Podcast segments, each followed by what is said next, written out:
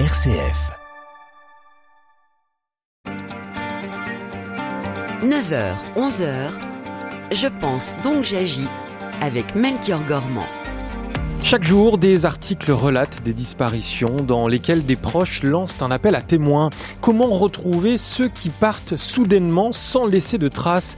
Peut-on prévenir ces fugues ou ces disparitions? On en discute dans un instant avec nos invités. Et notez que dans la seconde partie de l'émission, parce que pour les familles, c'est un drame de voir disparaître de la circulation un proche, on parlera de ces associations qui agissent en France pour soutenir, pour aider, pour conseiller les proches de personnes disparues avec des bénévoles, vous l'entendrez, qui se glissent dans la peau d'enquêteurs. Soyez les bienvenus en direct avec vos témoignages. Vous avez un parent âgé qui a disparu de son domicile et qui s'est retrouvé en errance. Comment avez-vous réagi?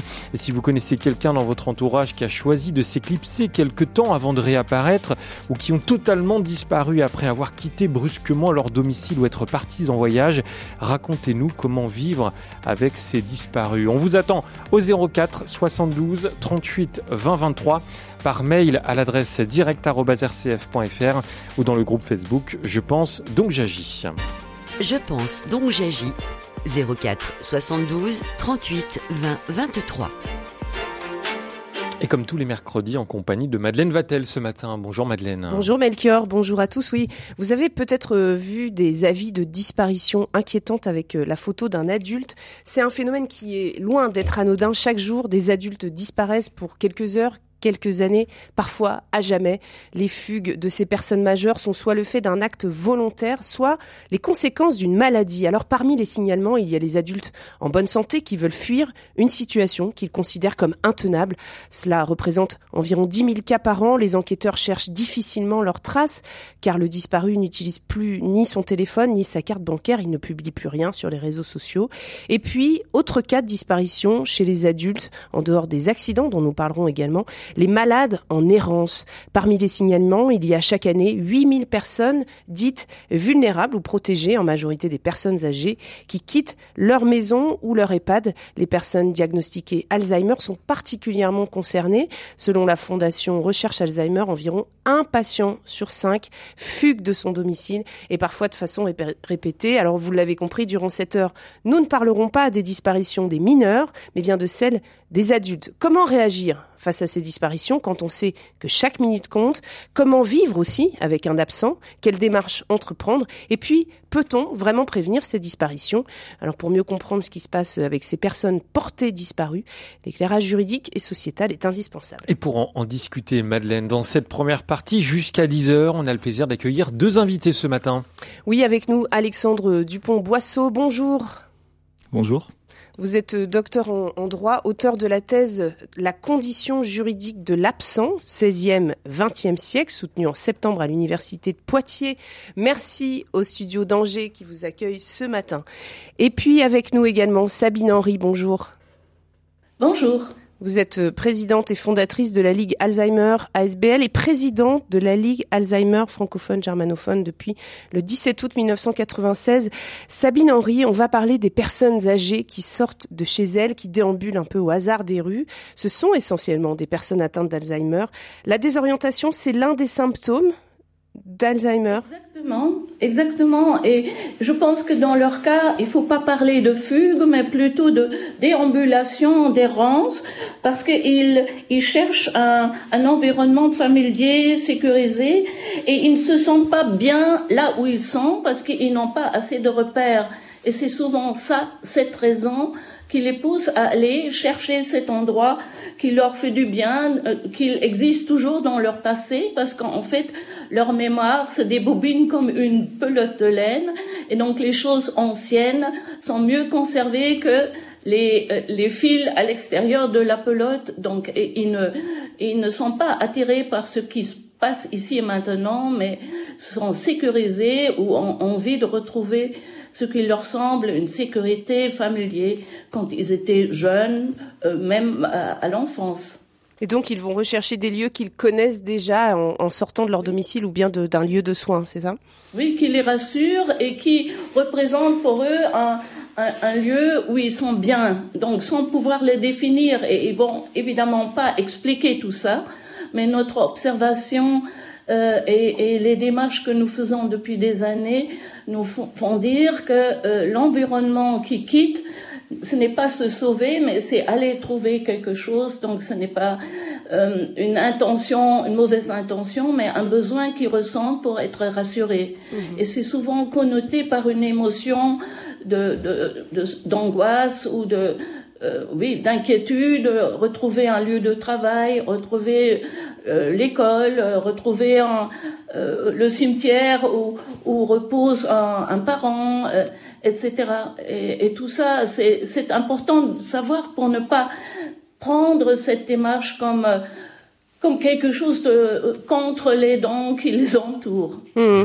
Alors euh, Sabine, vous nous parliez vous d'une de, ne pas justement évoquer le terme de fugue, mais plutôt d'errance ou de déambulation. Alexandre Dupont-Boisseau, vous vous êtes aussi intéressé aux disparus. Euh, quelle différence entre euh, finalement la fugue, la disparition, l'absence côté juridique? Euh, côté juridique, en fait, on se rend compte que euh, dans le langage euh, courant maintenant, absence, disparition, ça, se retrouve mêlé. Le, le, principal exemple étant que quand on parle de disparition inquiétante, en fait, du point de vue du droit, c'est le régime de l'absence qui va s'appliquer. Mmh. Donc vraiment, la, la, la différence, c'est que l'absence, c'est le fait que la personne se soit éloignée de son domicile et qu'on n'ait plus de nouvelles de, de celle-ci. Là où la disparition implique, si ce n'est euh, un événement ayant, ayant, ayant entraîné la mort, euh, un événement qui peut, euh, qui peut survenir de manière brusque, laissant présager que la personne est morte, tel qu'un accident, un accident d'avion ou un naufrage.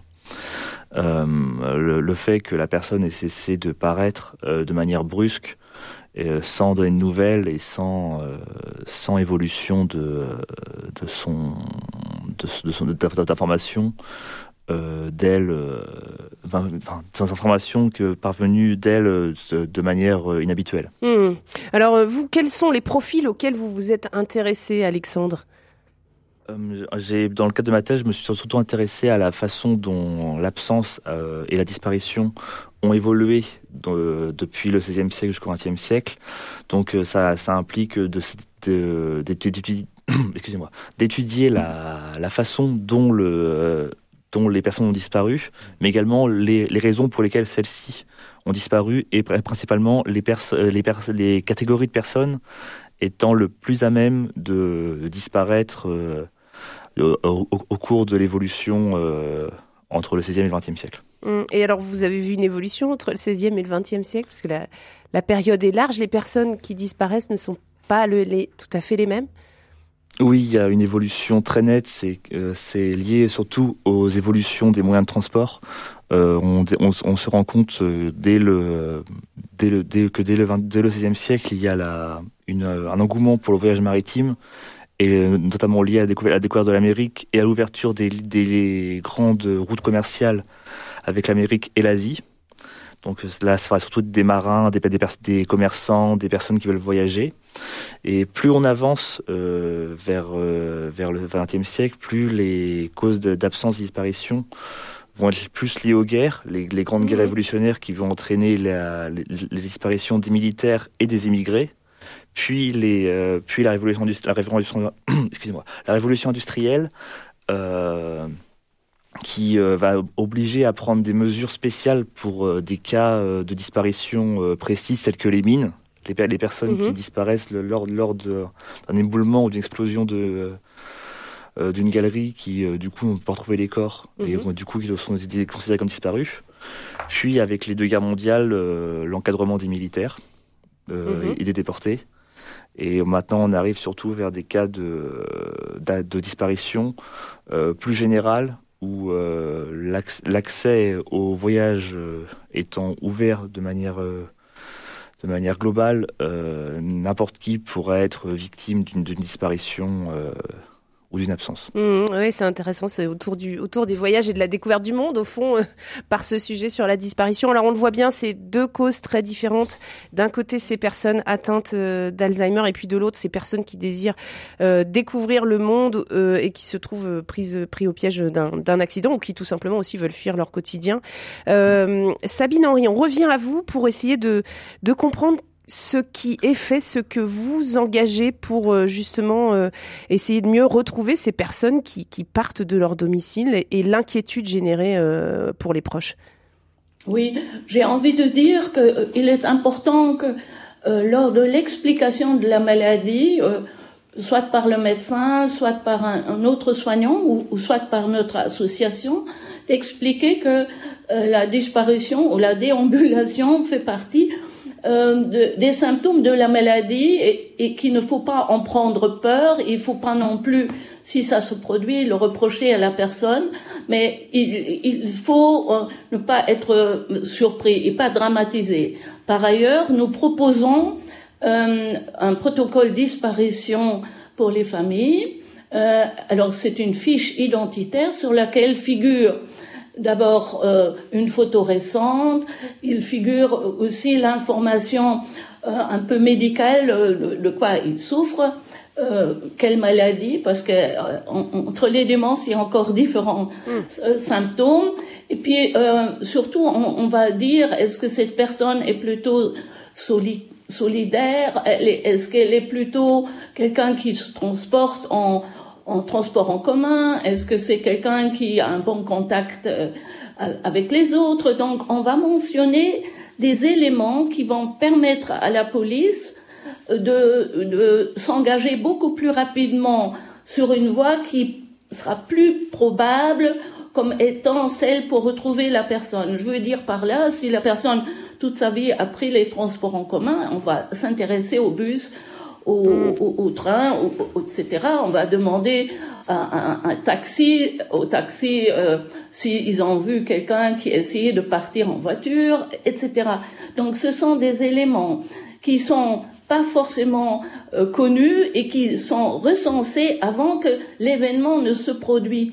Donc c'est important que ce dossier soit prêt et, et ça fait partie de ces préventions, l'explication du symptôme, euh, qui peuvent alors, dans, le cas où ça se produit, être extrêmement efficaces puisque nous travaillons depuis 2014 avec la police fédérale en Belgique et nous avons développé ensemble ce protocole et en fait euh, la police sur base de cette fiche identitaire qui va être euh, placée dans une boîte au frigo parce que tout le monde a un frigo et tout le monde la police va être informée que euh, cette fiche identitaire se trouve dans une boîte en frigo, au frigo, eh bien, ils vont pouvoir démarrer tout de suite et ne pas interroger la hmm. famille qui sera sans doute à ce moment-là fort énervé et pas capable de donner des informations ordinaires, j'ai envie de dire, et qui se rapportent surtout mhm. au passé de la personne. Vous êtes euh, sur RCF ce matin, nous vous parlons des personnes disparues. Vous avez un parent âgé qui a disparu de son domicile et qui s'est retrouvé en errance. Dites-nous comment vous avez réagi. Et puis si vous connaissez quelqu'un dans votre entourage qui a choisi de s'éclipser quelque temps avant de réapparaître ou qui a totalement disparu après avoir quitté brusquement son domicile ou être parti en, voyage, racontez-nous comment euh, vous vivez avec euh, bah, ces disparus. On vous attend euh, par téléphone pour discuter avec nous, avec nos invités au 04 72 38 20 23 04 72 38 20 23 ou par mail à l'adresse direct@rcf.fr.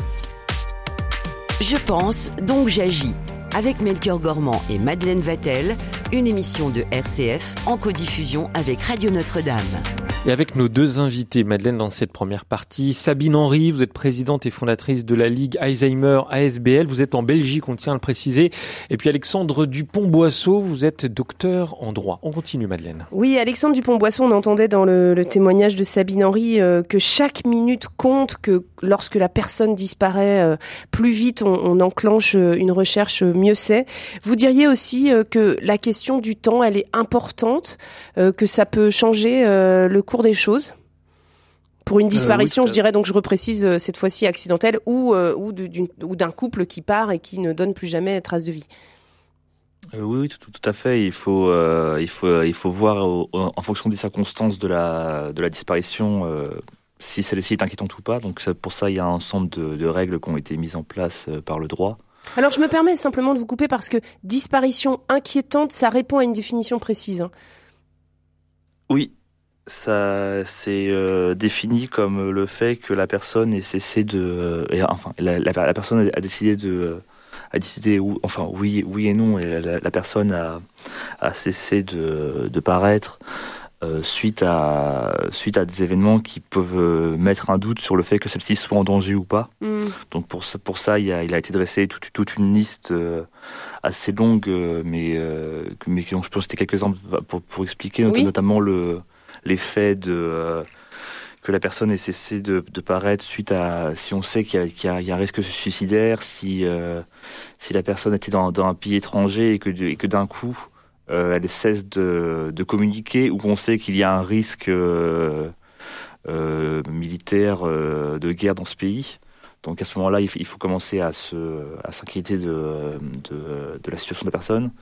Et du coup, pour, pour, pour répondre à, ce besoin, il faut contacter du coup le, les, les, les, proches. Il faut qu'ils puissent contacter la police, qui du coup lancera une double enquête afin mhm. de, de s'intéresser euh, au devient de la personne. Donc euh, la, police du coup va inscrire la personne dans le fichier des personnes recherchées, qui ainsi peuvent ça, contrôler euh, les personnes portées disparues. Et en, dans le même temps, ils vont pouvoir rechercher dans les fichiers nominatifs, donc les, les, opérateurs téléphoniques, les banques, les impôts, les informations de la personne, notamment les, par exemple les factures de téléphone ou les, les cartes bancaires, qui peuvent permettre d'identifier euh, la personne et de savoir où, est où elle se trouvait et quand est-ce que si, si ceux-ci ont, totalement arrêté, quand est-ce que ceci quand, quand est-ce que ceux-ci ont cessé de d'émettre ou de ou de ou de d'exister. Mhm.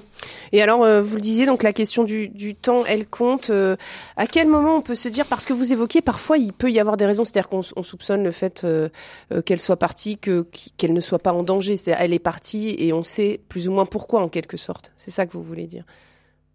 Oui, il y a, y a, y a vraiment une distinction qui oui, il y a une distinction qui est faite entre disparition inquiétante, qui du coup euh, a, contient des, euh, des, des, risques pour la. Enfin, on sait qu'il y a un risque pour mm. la personne, qu'il y a un risque que la personne euh, soit, est, soit en danger, mm-hmm. et des faits où, on, où la personne est, est juste partie, mais on a juste, on a juste plus de nouvelles de celle-ci sans forcément que qu'il y ait que sa vie soit directement en danger. Donc dans ce cas-là, euh, le droit ne vient pas la saisir et c'est à la personne à la personne qui recherche l'absent de faire ses propres recherches pour euh, savoir ce que la personne est devenue et et, rentrer en contact avec elle. Oui, c'est plus la police dans ces cas-là qui va s'occuper du, du, dossier.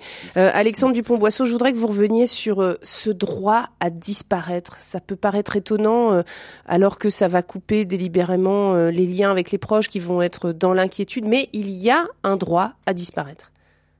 Oui, tout à fait. Il y a le, le droit pour l'absence de disparaître, c'est même ça, ça porte le, le, le, nom de droit de disparaître mais c'est plus le droit pour la personne euh, quand elle a cessé, cessé de, d'avoir des liens avec ses proches, euh, c'est la retrouver, de ne pas rentrer en contact avec, avec elle et donc de, de recréer une nouvelle vie autre part. Euh, le principal exemple de ce, de ce cas-là, c'est au Japon, où euh, il y a carrément des, des entreprises spécialisées dans la disparition avec euh, la, la, la, fourniture d'un nouveau nom, d'une nouvelle identité, de nouveaux locaux, et même, même des, euh, des mises en place de déménagements nocturnes de façon à ce que la personne puisse euh, quitter son ancienne vie. en France, on n'est pas, on pas encore à ce niveau-là, mmh. mais il y a quand même près de 5... Pardon, il, y a, il y a quand même près de 5000 disparitions volontaires par an en France. 5000 disparitions volontaires par an en France. Et là, ce dont vous nous parliez, c'est ce qu'on appelle aussi les évaporés oui, tout à fait. Les évaporés au Japon, les évaporés. Et puis euh, en France, euh, on revient cette fois-ci euh, sur les disparitions de, de, seniors avec vous, Sabine Henry. L'inquiétude des proches. Vous évoquiez le fait que on cache cette boîte où il y a toute la fiche d'identité de la personne dans le frigidaire pour être sûr de remettre la main dessus au moment où, où ça arrive et ne pas entrer en panique. Justement, comment faire taire cette inquiétude pour les proches qui qui sont désemparés face à à, cette euh, personne qui a disparu de son domicile Mais je pense que l'inquiétude euh, peut croître parce qu'on se sent impuissant, parce qu'on ne peut rien faire.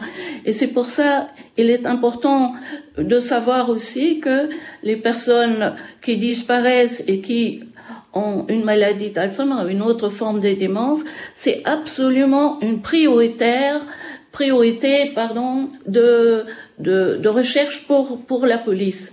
Et, et c'est la police ici en Belgique euh, qui, sur base de ces dispositions nombreuses, que ce soit au domicile ou en, en maison de retraite, ce constat-là nous a poussé à, à considérer la disparition d'une personne avec une démence comme inquiétant d'emblée et, une priorité. Alors, quand les familles peuvent faire des choses et préparer ce, dossier avec euh, ces informations, euh, peuvent être rassurées que la zone de police est informée et même formée par nous pour, faire les démarches et en cas de, de retrouvailles de la personne, comment se comporter, comment communiquer avec elle, euh, ce scénario euh, d'intervention en cas de disparition les rassure beaucoup, mais euh, demande aussi un effort à faire parce qu'en fait, bon, il faut réfléchir sur ces choses-là et puis il faut presque s'imaginer le cas de figure de la disparition. Et, et, vous voyez, avec toutes ces inquiétudes que la maladie entraîne, avec toute cette imprévisibilité, Évidemment, c'est une charge supplémentaire et c'est pour ça que nous invitons des intervenants professionnels au domicile, le médecin traitant, mais toute personne qui pourrait avoir euh, apporté un, support, aider les familles à remplir cette euh, fiche et, de se porter euh, volontaire pour participer à, à ces démarches-là.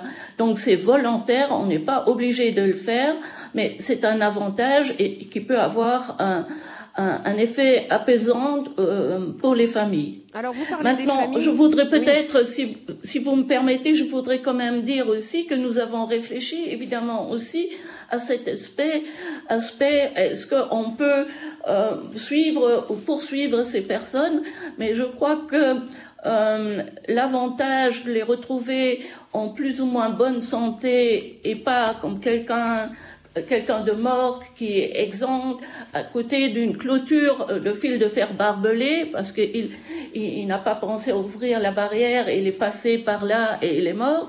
Eh bien, à côté de ce tableau affreux, eh bien, l'effort vaut la peine et, je pense que les personnes, quand on leur pose la question, les personnes qui sont capables de répondre euh, à, ces questions, mmh. eh bien, ils sont d'accord de le faire, tout en prenant le risque d'être éventuellement trouvé à un endroit qu'il ne souhaite peut-être pas qu'il soit connu. C'est-à-dire un euh, endroit qui ne souhaite pas être connu? Euh, je veux dire par là aussi, certaines personnes avec une démence ont aussi une double vie.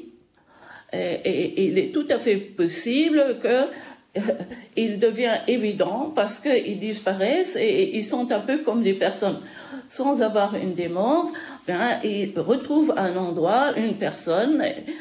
C'est un cas rare. Ah, vous voulez dire un adultère, en quelque ah, ben, sorte ben, Ou une liaison, une liaison avec euh, une maîtresse ou un amant et ben chez lesquels on le retrouve.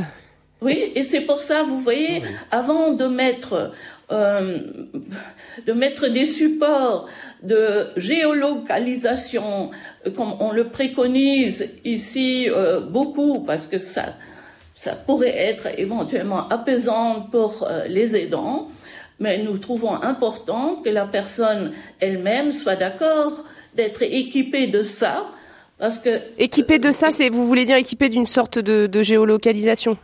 Euh, c'est un bracelet. un bracelet. Comme, aux États-Unis, on, on, met maintenant des appareils de géolocalisation dans le talon de la chaussure de la personne. La personne ne le sait évidemment pas, mais, nous trouvons que c'est problématique d'équiper les personnes de ce genre de géolocalisation sans leur accord. Hum, alors ça, c'est une question éthique sur laquelle on reviendra. Il faut s'arrêter là-dessus parce que est-ce qu'on peut équiper euh, quelqu'un euh, sans son accord et puis euh, pas, en raison justement de, de, de, enfin uniquement pour rassurer les personnes, les proches? Ben est-ce que c'est possible? Oui, ça c'est une question effectivement éthique. Ouais.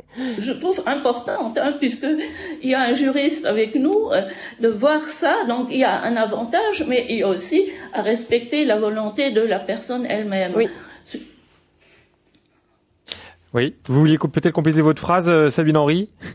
Mais euh, je pense que avant de penser à rassurer les dents, il faut hmm. aussi considérer la vie de la personne elle-même, qui peut être parfois différente de les dents.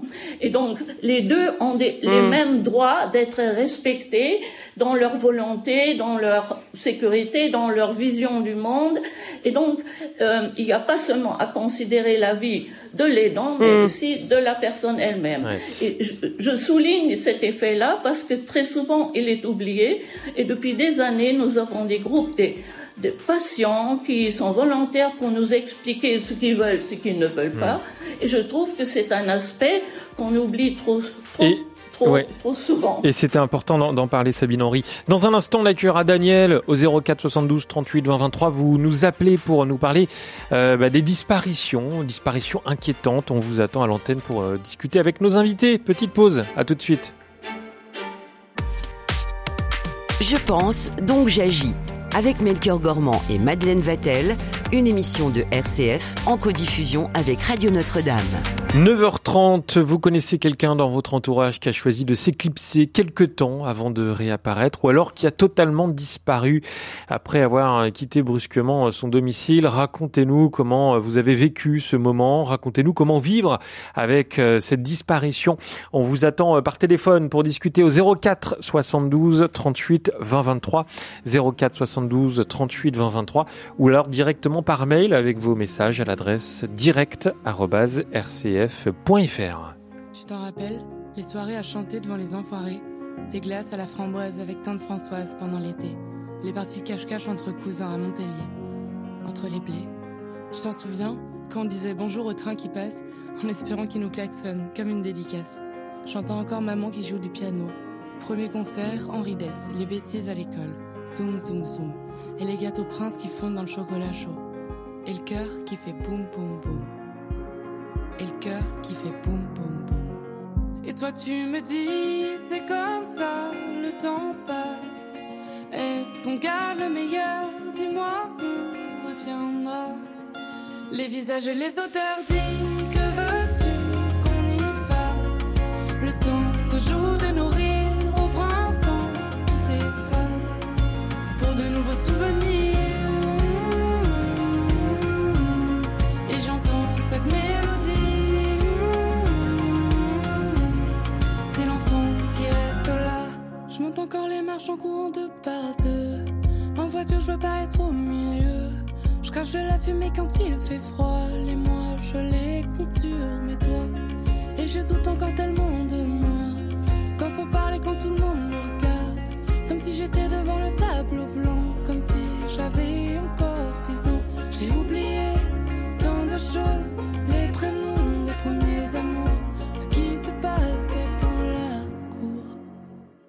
tu me dis,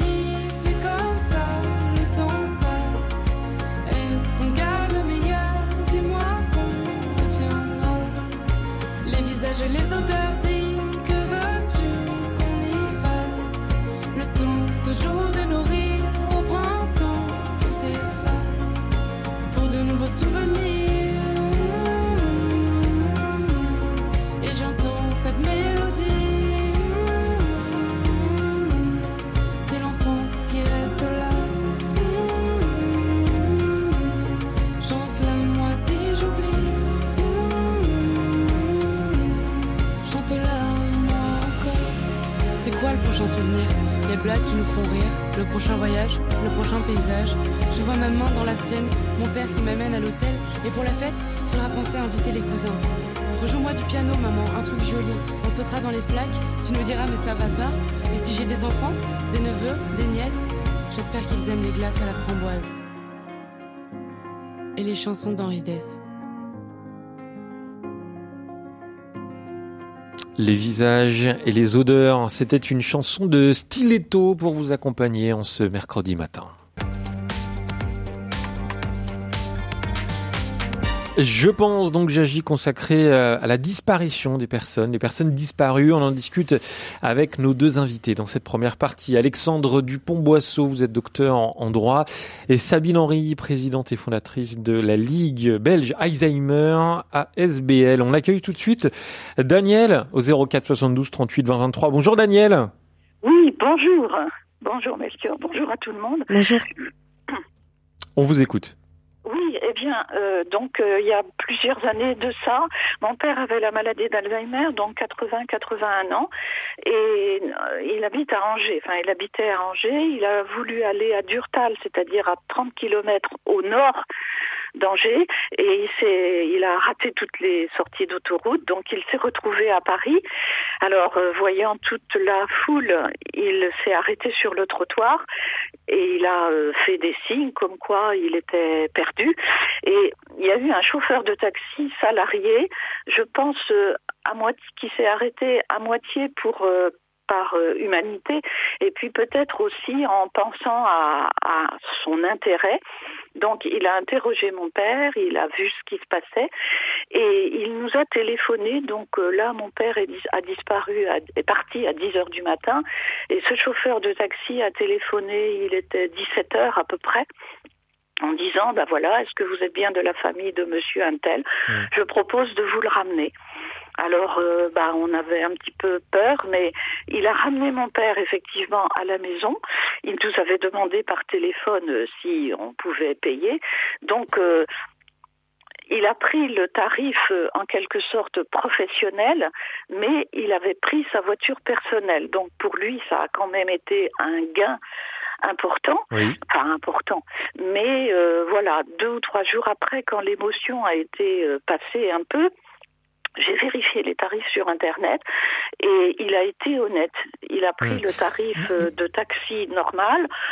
Son retour, Mais... il fait tout seul. Il l'a pris de nuit, donc il a pris le tarif de nuit. Daniel, euh, alors ok pour, pour l'histoire du, du, taxi, je trouve ça intéressant de, de voir que voilà c'était une personne honnête. Plutôt euh, pour parler de, de votre papa, euh, et, et, justement, est-ce que vous, vous avez compris euh, ce qu'il ce qu'il était allé faire Qu'est-ce qu'il cherchait à retrouver? Est-ce que vous avez pu en discuter? Ben, ce qu'il cherchait dans la commune que j'ai citée d'Urtal, il, il, avait trois ou quatre hectares de, de bois, enfin de, de, petites forêts. Donc il voulait aller couper du bois. Ah bah tout, simplement. Tout, simplement. Et il s'est retrouvé à Paris.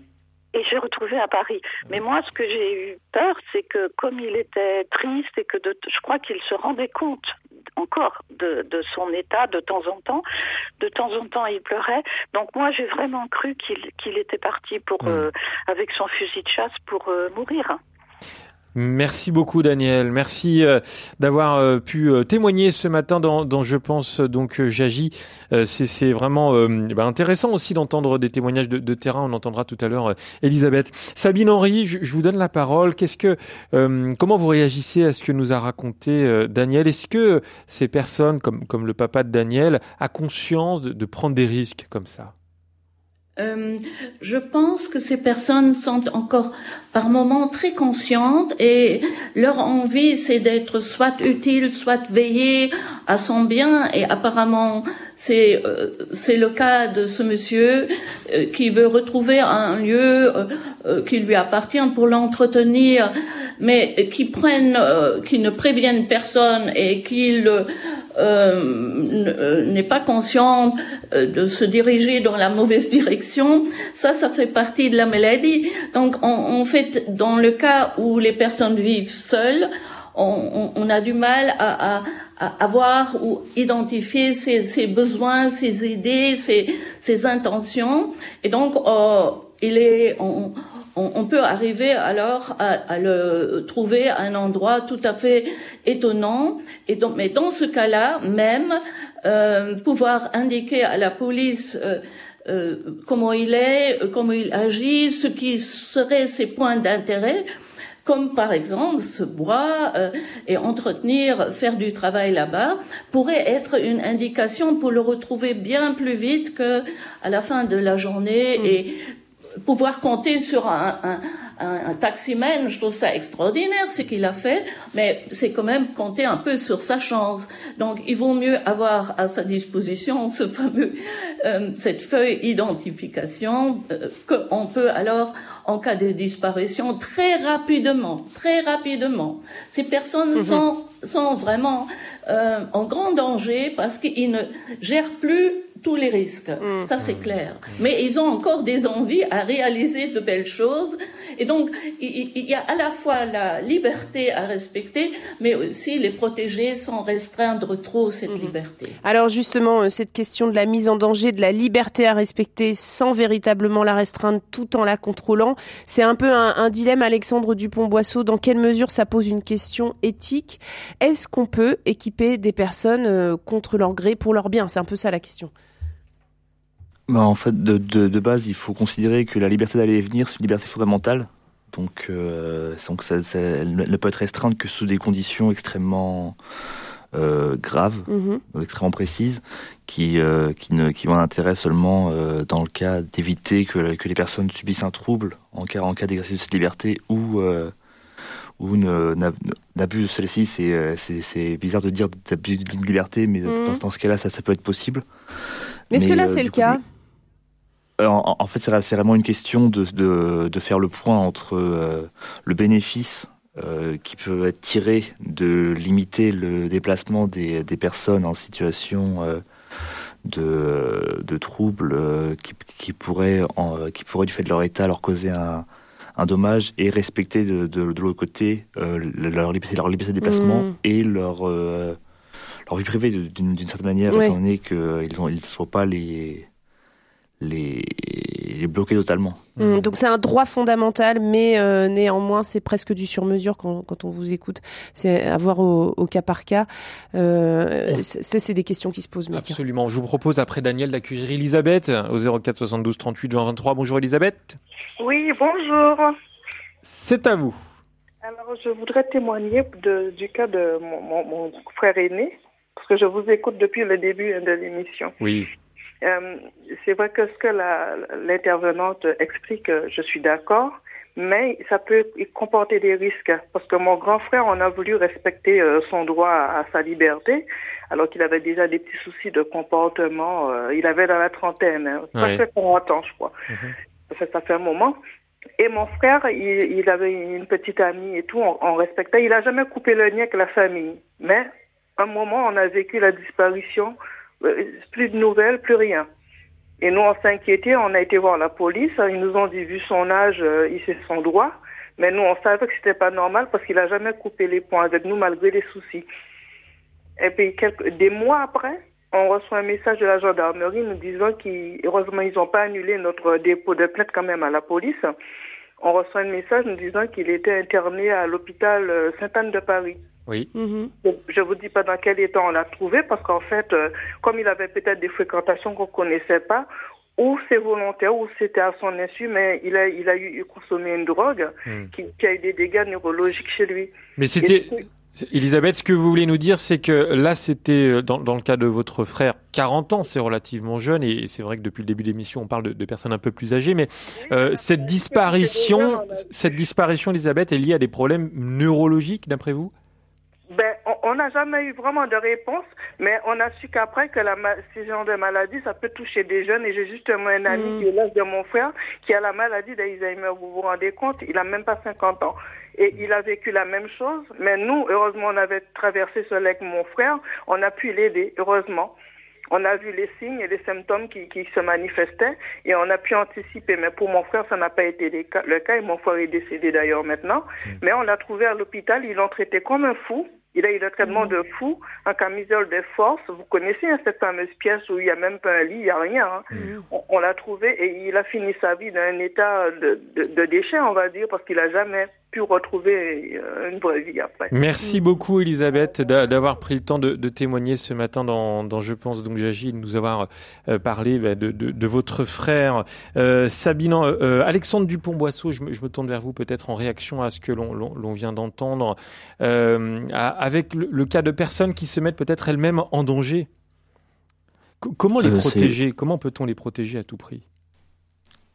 Alors c'est très compliqué de, de protéger quelqu'un contre soi-même, étant donné qu'il n'y a pas, surtout, surtout, si c'est une, euh, euh, si c'est à, a posteriori et qu'on ne sait pas euh, ce que la personne peut se faire. Ap- Après, il y, a- les encadrements spéciaux de quand, quand on sait que la personne, du fait de troubles psychologiques ou, de, ou de soucis personnels liés à la vie, peut, attenter lui-même à sa vie ou à, sa santé.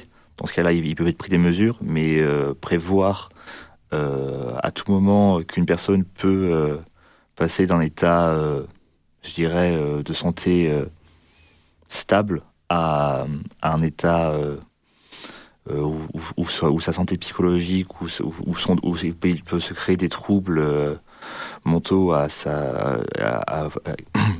il peut se créer des troubles mentaux, euh, c'est très, très difficile à, percevoir et le droit ne peut pas euh, encadrer a priori, euh, a priori dans le sens avant que, ça, que se réalise, l'encadrement des, personnes. C'est vraiment au cas par cas et lorsque les troubles existent. Oui, alors euh, ce- là vous évoquez justement euh, le cas par cas, euh, comment est-ce qu'on peut euh, à la fois s'adapter à la personne et en même temps avoir un droit commun pour tous, c'est- euh, une question fondamentale. Euh, Sabine, Henri, comment est-ce que on peut prévenir véritablement euh, avec non seulement les proches mais aussi des voisins, des communes? Euh, Vous semblez euh, être euh, sensibilisé justement des communes entières presque sur euh, la, ces personnes qui errent dans la Oui. ville. Oui, mais je vou- voudrais peut-être ajouter juste un, un- un petit point par rapport à cette difficulté, respecter la liberté, Oui. mais aussi être là pour protéger la personne. Euh, nous proposons, et, et- et ça on pourrait organiser euh, euh, au, moment du diagnostic, proposer de, de définir un peu les, les volontés anticipées par rapport à toute ces, cette problématique liberté, choix de vie, lieu de vie euh, et, et fin de vie aussi. Et donc nous proposons ça euh, aux personnes. On aimerait que ce soit un petit peu défini par tout le monde. Ça fait partie du droit du patient aussi en Belgique. Mais pourquoi ne pas l'étendre aussi pour les personnes avec une démence?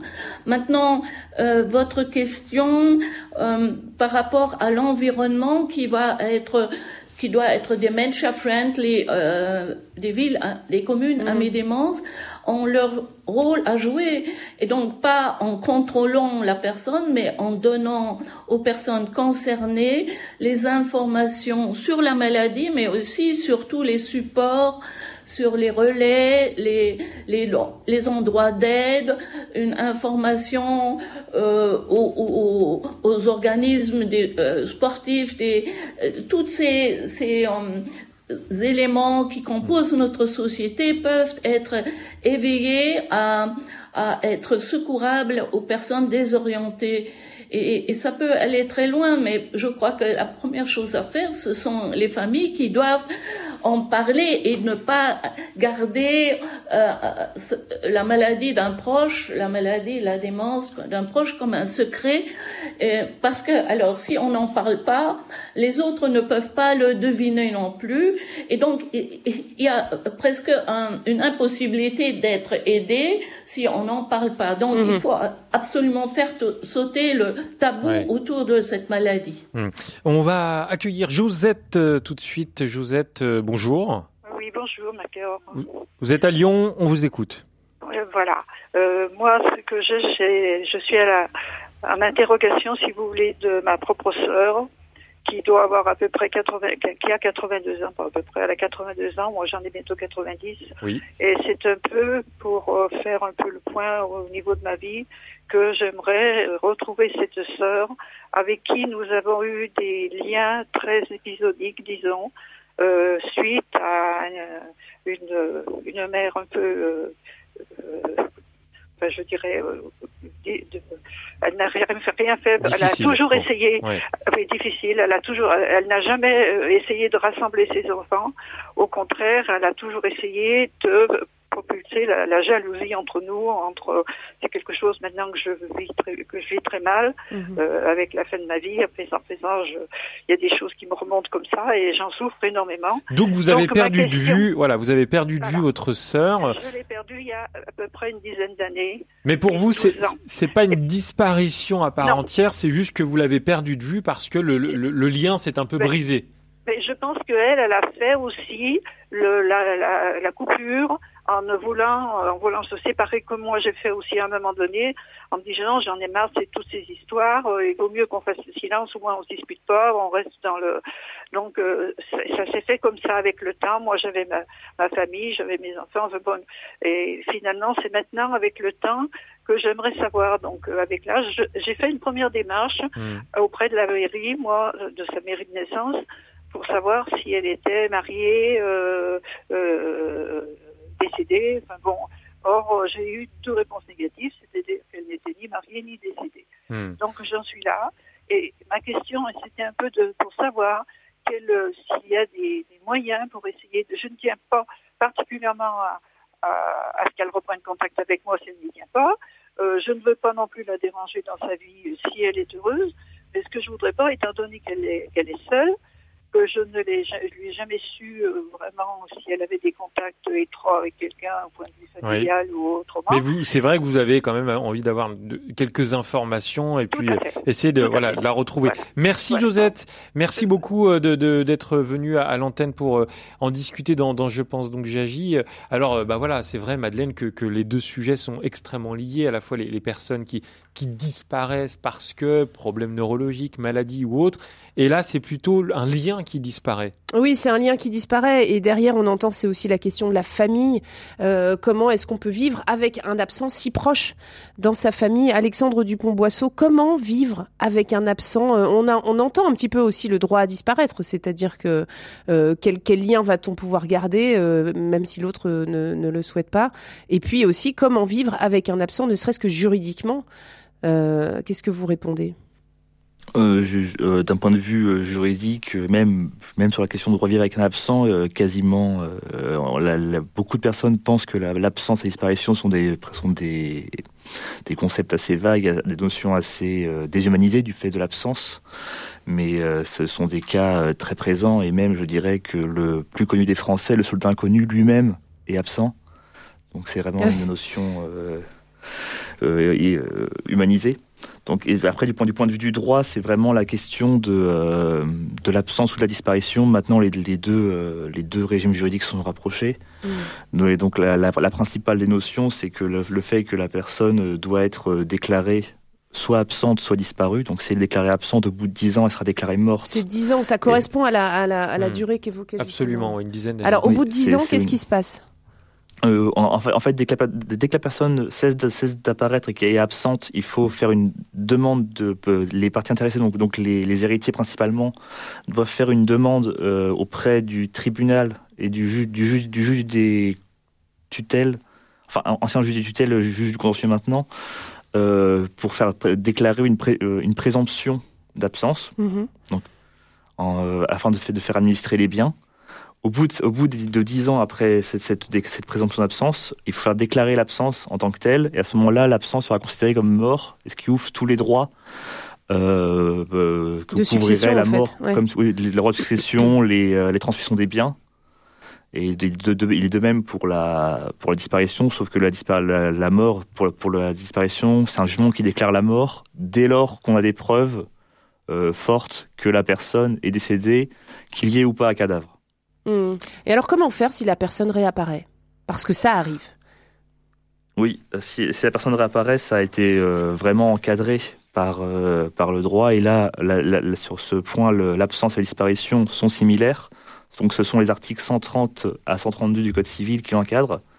Donc le disparu et l'absent vont récupérer tous leurs biens dans l'état où ils se trouvent, ainsi que ceux qu'il aurait dû récupérer durant sa mort, ainsi que le prix des biens qui ont été vendus et les revenus et, qui ont été euh, échus à son profit. Par mmh. exemple, s'il avait, avait, des, euh, des, euh, des, immeubles à rente et qu'il aurait dû percevoir des loyers, tous les loyers qu'il aurait dû percevoir durant sa mort, entre guillemets, lui reviennent.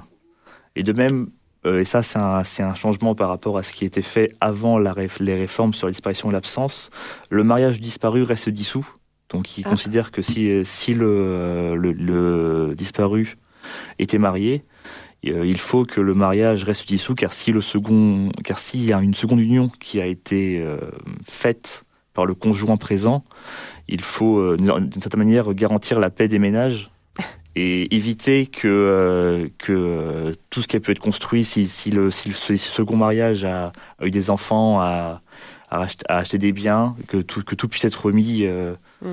en, euh, en, question euh, par le simple retour de oui, ça, ça, doit donner lieu à des situations cocasses. comment est-ce que on peut se comporter lors de retrouvailles Sabine Henry, vous évoquiez tout à l'heure ne pas faire de reproches. Comment se comporter face à quelqu'un qui, qui réapparaît? Oui, qu'on retrouve. Je, je pense que euh, il ne faut pas supposer chez la personne une mauvaise intention, une intention euh, qui est contre la vie de l'aidant, mais plutôt il poursuit une idée qu'il habite, c'est comme une idée fixe. Et donc, euh, évidemment, son idée, c'est d'être dans son autonomie et de la réaliser tout seul. Donc, si on le retrouve, et c'est maintenant grâce à ce protocole disparition beaucoup plus probable, eh bien, la personne est souvent épuisée parce qu'elle est quand même allée jusqu'au bout de ses forces et on le trouve souvent dans un piteux état. Mais, mais alors, c'est surtout la bienveillance, euh, c'est la joie, euh, montrer euh, qu'on est heureux de le trouver. Et c'est à ce niveau-là aussi, c'est important de travailler avec la police, avec les policiers, parce que eux-mêmes sont désolés quand ils trouvent une personne plutôt morte que vivante parce que l'alerte a été donnée trop tard. Donc euh, naturellement, il faut montrer plutôt de l'accueil, euh, de l'attention, de la bienveillance, la mettre aussi en, en, contact avec les dons autant que possible. Mais, hmm. mais toutes ces possibilités sont augmentées par le protocole et par euh, la fiche identitaire puisqu'on a tout en main. Et, et, je pense que ça c'est rassurant. C'est l'attitude humaine qui compte et ensuite voir aussi de quoi aurait-il besoin pour être de nouveau dans un meilleur état parce que très souvent ils sont à bout de souffle parce qu'ils donnent le meilleur d'eux-mêmes sans, sans pour autant évaluer le risque. Bonjour Marie-Joëlle. Bonjour. Rapidement, on vous écoute. Voilà, mais moi j'avais un mari qui était atteint de la démence à Corde-Lévis. Ah oui. Hmm. Et euh, on habite à la campagne. C'est un village qui compte 200 âmes. Au total, hein, ça, tout notre village fait au total 200 âmes. La commune doit faire 15-20 personnes. Et quand j'entends la dame dire il faut faire euh, un papier euh, pour euh, pour signaler. Oui, mais à la campagne c'est impossible. Notre gendarmerie est à 15-20 kilomètres même. Et, qu'avez-vous fait alors, Marie-Joëlle? Alors moi j'ai mis un trace, j'ai mis en place sur le téléphone un traceur parce que mon mari s'absentait en après-midi et, et des fois le soir à nuit tombée je le voyais pas revenir. Hmm. Et mon fils, avec son propre téléphone, pouvait aller chercher son père. Parce qu'il était chasseur et il s'en allait dans les bois. Euh, sans fusil, mais avec sa canne, euh, voir le gibier. Eh ben, merci beaucoup Marie-Joëlle pour cette anecdote. On, précise que ce sont des outils qui existent. Hein. C'est pas un, traceur qu'on va vraiment installer dans le téléphone. Avec euh, des iPhones ou des téléphones Android, il y a cette fonctionnalité de pouvoir localiser uniquement ses proches. Et bien sûr, ça se choisit euh, avec l'accord de, la personne. Je tiens quand même à préciser hmm. ça, Madeleine. Ça passe très vite, une heure. Hein. Ben oui, ça passe très vite. on arrive pratiquement à la fin. Simplement, Alexandre Dupont-Boisseau, pour terminer sur ces disparitions, vous, vous avez beaucoup travaillé sur ceux qui sont décédés dans des, dans des crashs d'avion, des accidents maritimes, des personnes dont on ne retrouve pas les corps finalement. vous diriez qu'est-ce qui a sauvé ces, les proches de, de pouvoir vivre avec ces absents? Comment est-ce qu'on arrive à vivre avec les absents? En un mot. c'est, il n'y a pas vraiment de, de, de, de mise de, de recette miracle. C'est vraiment mm. le, le fait d'avancer, le, fait de même de savoir euh, si la, si la, si l'événement dans lequel la personne a disparu a, vraiment, vraiment euh, mis un terme à sa vie ou s'il y a mm. toujours un doute qui pourrait exister, ouais, qui pourrait venir revenir. Mm. La personne vit-elle et reviendra-t-elle? Ça, c'est mm. des vies, des longues vies. Et vous, Melchior, vous en reparlerez d'ailleurs dans votre deuxième partie sur euh, euh, comment vivre avec des personnes qui disparaissent. Voilà. Alors, merci beaucoup, Alexandre Dupont-Boisseau. Vous êtes euh, docteur en droit. Vous êtes auteur de la thèse La condition juridique de l'absence 16e, 20e siècle que vous venez de soutenir à la rentrée à l'université de Poitiers. Merci beaucoup au studio d'Angers qui vous accueillait ce matin et merci pour vos précisions euh, juridique. Sabine Henry, merci à vous. Vous êtes présidente et fondatrice de la Ligue Alzheimer. Merci beaucoup Madeleine Vatel pour cette émission. Dans un instant, vous l'avez dit, on va surtout parler de la persévérance véritablement des associations qui agissent